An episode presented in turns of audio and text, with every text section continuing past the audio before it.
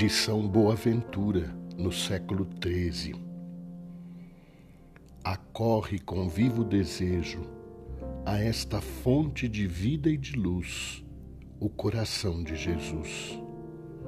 Quem quer que sejas, ó alma consagrada a Deus, e exclama com todas as forças do teu coração: Ó inefável beleza do Deus Altíssimo!